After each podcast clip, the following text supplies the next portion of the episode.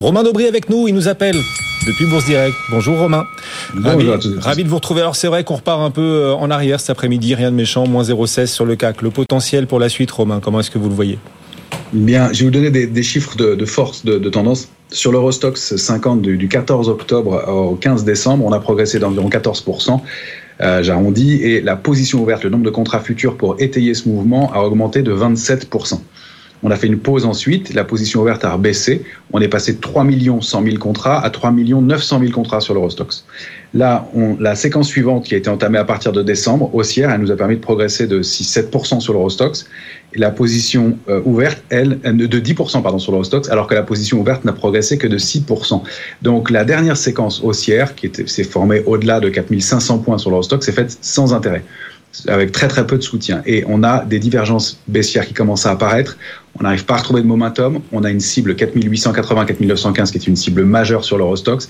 Et on voit pas bien quels vont être les drivers alors que la saison des publications se termine euh, pour continuer à, payer ce, marché. Donc on a un peu euh, de, de, chance de consolider avec euh, sur les indices européens peut-être 1% de hausse de progression complémentaire contre 4% de consolidation. Et sur un indice comme le Nasdaq, de l'ordre de 2% de hausse éventuelle complémentaire contre 7-8% de consolidation. Donc euh, attention à des petites divergences à court terme et à un, besoin de souffler pour des marchés, d'autant plus qu'on avait un indice de volatilité dont on avait laissé un gap ouvert en bas, c'est-à-dire que on pouvait encore monter un peu sur forme de détente de la volatilité. Ce gap a été comblé. Donc cette fois-ci, euh, la volatilité peut se retendre à nouveau.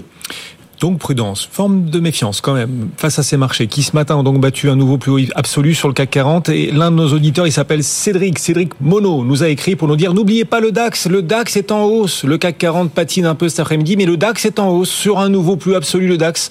Plus 0,6%, il a raison Cédric de nous écrire, n'hésitez pas vous tous qui nous suivez d'ailleurs à le faire, on essaie de, rebondir sur l'ensemble de vos messages. Quels sont les prochains seuils, les prochains paliers techniques sur le marché romain? Alors, bah, si on regarde euh, l'Eurostock, c'est 4880, 4915 à déborder. Ça semble peu probable. Le premier support, c'est 4812. Et puis, euh, on pourrait facilement venir en dessous de ce niveau-là, consolider entre 4570 et 4636. Sur le CAC 40 euh, futur, on est bloqué toujours dans notre range et on a beaucoup d'hésitation depuis plusieurs séances maintenant.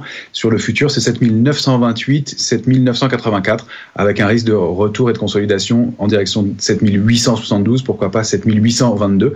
Encore une fois, sur l'indice CAC 40 cash cette fois-ci, le niveau de 7940 est un gros, gros palier. Il va falloir une grosse cible atteinte, il va falloir la digérer. Et un autre auditeur, Matt, qui nous écrit là euh, à l'instant, Matt, euh, cette fois sur Twitter, pour nous dire incroyable quand même, parce que là, le CAC 40 recule légèrement cet après-midi, mais il sortait quand même de 9 hausses en 10 séances. Exact, 9 hausses en 10 séances pour euh, le CAC 40, Matt. Bien vu, effectivement. Julie également vous interroge, Romain. Oui, bonjour Romain. Vous vouliez aussi nous parler euh, argent, le cours de l'argent, hein, qui l'argent qui tourne aujourd'hui autour de 22 dollars 70 et qui, faut le reconnaître, est quand même très loin des sommets qu'il avait atteints en, en 2018 où il était alors autour des 50 dollars. Hmm.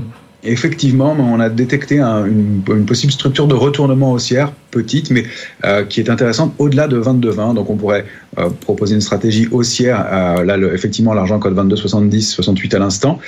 Tant qu'on est au-delà de 21,80, eh bien la structure est toujours valable. Le débordement de la ligne de coût de cette figure, il se ferait au franchissement de 23,50 et on pourrait viser dans ce cas-là des niveaux qui sont situés aux alentours de 25, 25, 10. Donc un, point d'entrée intéressant pour l'argent à court et moyen terme. Merci Romain. Romain Daubry qui nous accompagne chaque jour en direct depuis Bourse Direct. On vous retrouvera d'ailleurs à la clôture en fil rouge tout au long de l'après-midi. Rendez-vous à 17h35 tout à l'heure.